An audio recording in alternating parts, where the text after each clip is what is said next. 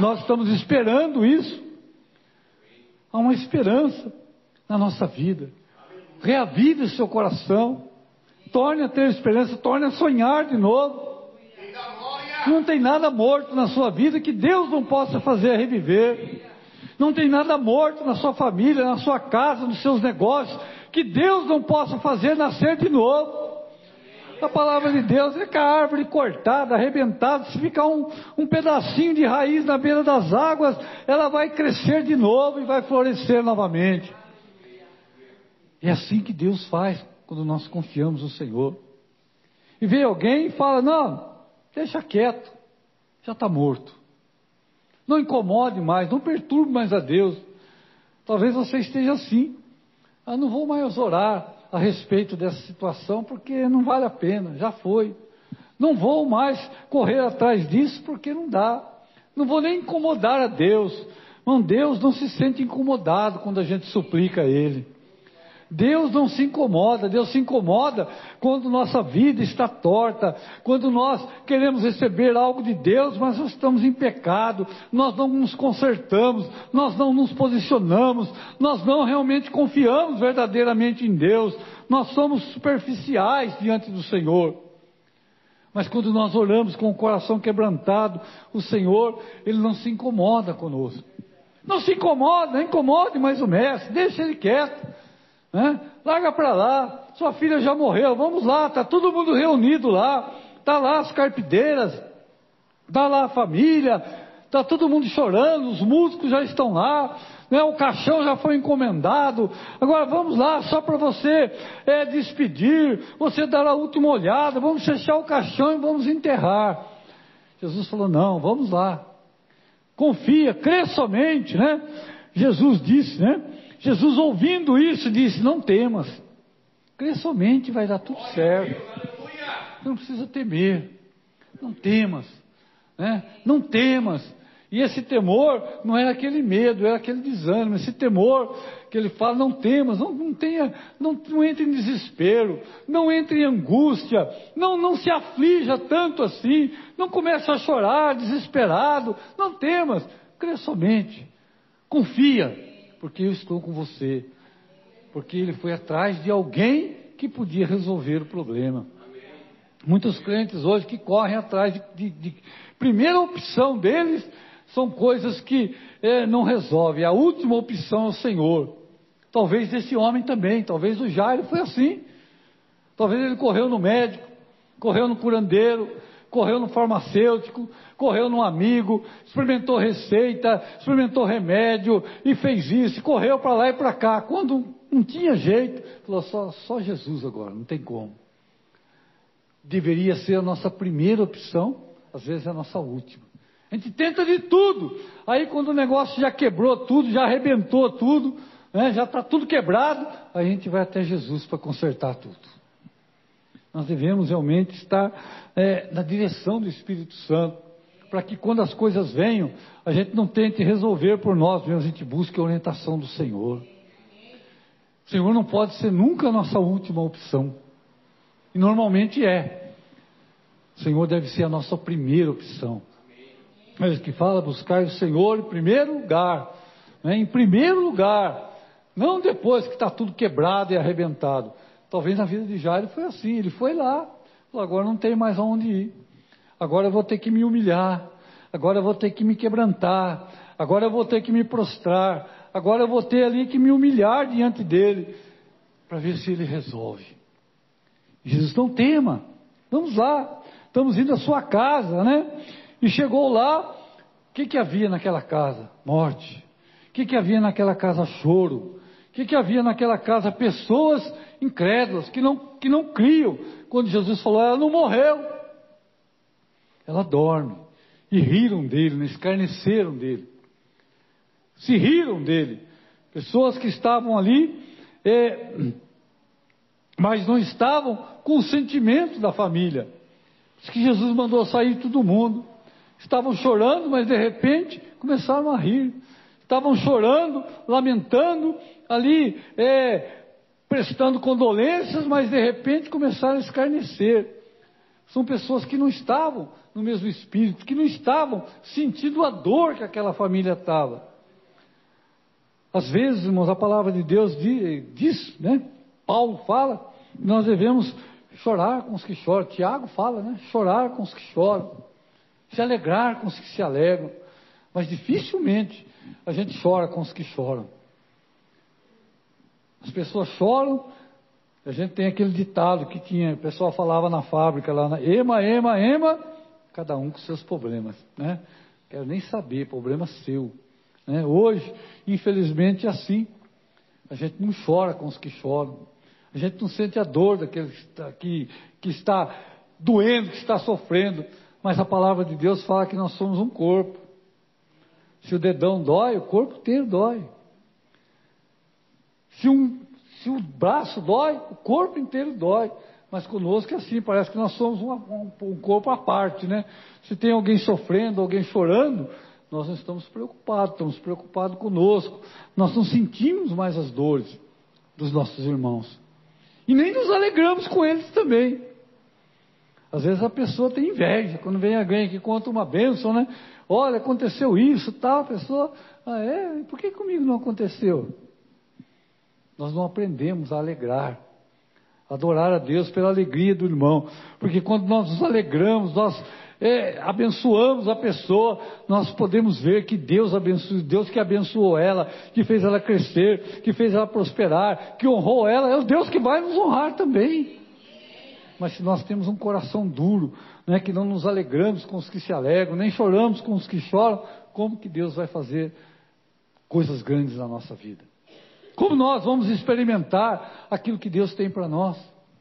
Então Jesus mandou sair todo mundo, falou, quem não está no mesmo espírito, quem não está na confiança, quem não, quem não crê, quem não sente a dor, quem não sente a alegria da família, sai fora. E ficou só ele, os pais, Pedro, Tiago e João. É assim que o Senhor faz, nós temos que tirar da nossa vida, da nossa frente, tudo aquilo que nos entristece, tudo aquilo que quer nos jogar para baixo.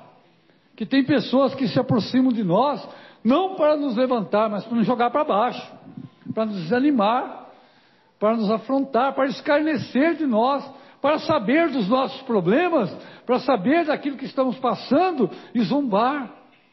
Não para nos ajudar. Ali não tinha ninguém para consolar. Ali não tinha ninguém para abraçar a família, para chorar com eles. Ali havia as carpindeiras, carpideiras, que são aquelas pessoas pagas para chorar, né? Músicos pagos para ir lá tocar no funeral. Não tinha ninguém ali condoendo verdadeiramente no mesmo espírito. Estavam pessoas ali como paliativos. Nós temos que nos aproximar, nos juntar com pessoas que pensam como a gente, pessoas que querem nos ajudar, pessoas que estão do nosso lado. Por isso que Jesus levou três discípulos ali com ele, que eram pessoas que estavam junto, que estavam acostumados, pessoas que tinham falhas, é claro que tinham, né? eles tinham muitas falhas, como nós mas eram pessoas que, que eram fiéis a Jesus à medida da fé que eles tinham recebido naquele momento. E eram pessoas que iam ver algo extraordinário naquele lugar. E Jesus chegou e aquela menina estava realmente morta. Mas ali estava aquela pessoa que disse: Eu sou o caminho, a verdade e a vida. Eu sou a vida. Jesus é a vida. Eu sou a vida. Ele chegou, pegou aquela menina pelas mãos, talita cume, né? Como diz lá, levanta menina. E na mesma hora ela levantou, porque o Senhor, Ele domina sobre todo, domina sobre a morte. O último, o último inimigo a ser vencido foi a morte, que diz lá em Coríntios, né? O último inimigo que foi derrotado era a morte. E Jesus derrotou a morte. Jesus ressuscitou e a morte não tem poder mais sobre ele, nem sobre nós que somos do Senhor. Porque quando batizamos nas águas, o que é o batismo? É o símbolo da morte. É um símbolo de morrer e ressuscitar para uma nova vida. O Senhor da vida restituiu a vida daquela menina e assim como ele restituiu a vida, restituiu a alegria naquela casa, ele trouxe de volta a alegria, trouxe de volta a harmonia, trouxe de volta a esperança, trouxe de volta tudo que era bom naquela casa. Assim ele vai trazer na sua vida também, se você confiar no Senhor, se você realmente dar ouvido à voz do Senhor. Se Jairo tivesse ouvido a voz daquelas pessoas, ó, não incomode mais o mestre, tivesse falado, Senhor Jesus, pode deixar, não precisa ir mais não. Pode deixar, já, já morreu, esquece, vai, vai para outro lugar. Talvez ele nunca tivesse experimentado o que realmente Deus para a vida, tinha para a vida dele. Ele nunca tivesse gozado aquele milagre. Muitas vezes nós somos assim.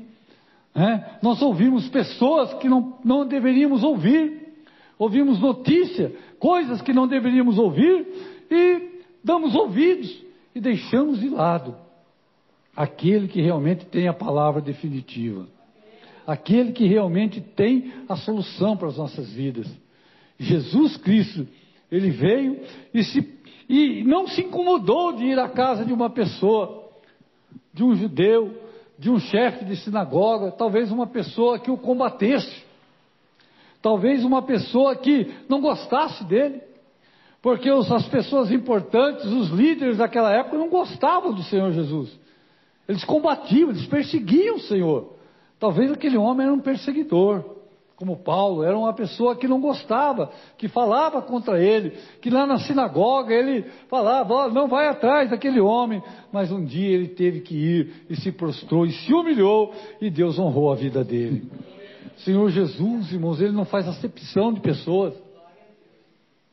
Ele podia rejeitar aquele homem, falar, oh, você não perseguia, você não falava mal de mim, né? Você não é um judeu, um líder religioso que combate meus ensinamentos. Se vira agora, mas não, o Senhor Jesus não é assim. Ele não é vingativo. Ele abraça qualquer um. Aquele que blasfemava, Paulo perseguia, matava. Mas um dia Paulo veio e ele abraçou a Paulo. Ele honrou Manassés, foi um rei de Israel terrível. Um homem, o pior rei de todos que já, já teve no, no reino de Judá. Ficou 55 anos reinando, mais tempo reinou, foi terrível, feiticeiro, macumbeiro, assassino, criminoso, idólatra, agoureiro, necromante, tudo que não prestava aquele cara fez. Mas um dia ele se humilhou e se arrependeu e Deus restaurou ele. Esse é o nosso Deus, que não faz acepção de pessoas um Deus que não vira as costas a você, procurou lá é, a cartomante, que você vem aqui agora, se vira, volta lá. Não, ele fala, é aqui mesmo que eu vou resolver o seu problema. Lá não resolveu? Eu resolvo. Se você confiar na minha palavra. Jesus estava ao lado daquele homem, estava ao lado daquela família. O mesmo Jesus que estava lá está aqui nesta noite. Está ao lado da sua família, para restaurar aquilo que está morto na sua vida, está morto na sua casa. O que está morto no seu coração? O que está morto nos seus sonhos? O que, que morreu? Que disseram que não tem jeito mais. Mas Jesus está falando: Eu sou a ressurreição e a vida. E aquilo que estava morto vai nascer de novo. Aquilo que estava sem esperança vai voltar a viver. Creia. Creia que o Senhor vai fazer voltar de novo. Vai restituir na sua vida. Não perca as esperanças, né? Tem um ditado aí que fala que a esperança é a última que morre, né? Mas a palavra de Deus, a esperança que nós temos é a esperança de que o Senhor está no controle da nossa vida e vai nos dar a vitória. Não importa o burburinho que esteja ao nosso derredor, importa em quem nós temos colocado a nossa confiança, quem está andando conosco, quem está andando ao nosso lado.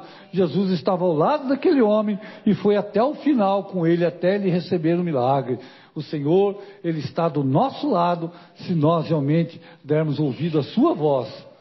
Esqueçamos as vozes que tentam nos derrubar e ouçamos a voz daquele que que tem a solução para a nossa vida e para a sua vida. E nesta noite o Senhor quer restaurar os seus sonhos, quer restaurar aquilo que morreu na sua vida. Quer tirar você desse desânimo, libertar você da tristeza, do medo, libertar você da angústia, do desânimo que se abateu na sua vida e te levantar para uma nova alegria te dar alegria que essas pessoas viram aqui. Seus pais ficaram que maravilhados. Quando Deus coloca as mãos é algo extraordinário. Nós ficamos maravilhados do nosso Deus, que faz maravilhas e vai fazer nesta noite na sua vida. Amém? Vamos nos colocar em pé nesta noite. Eu quero orar por você. Quero que você realmente se coloque na presença do Senhor. Tudo aquilo que morreu na sua vida, aquilo que está morto, sei. Sonhos que morreram, coisas que precisam ser arrancados, grilhões que precisam ser quebrados, de tristeza, de angústia, de mágoa, de medo, ressentimento. Meu Deus, tem muitos crentes que têm ressentimento das pessoas, têm mágoa, têm ódio, guardam rancor no seu coração.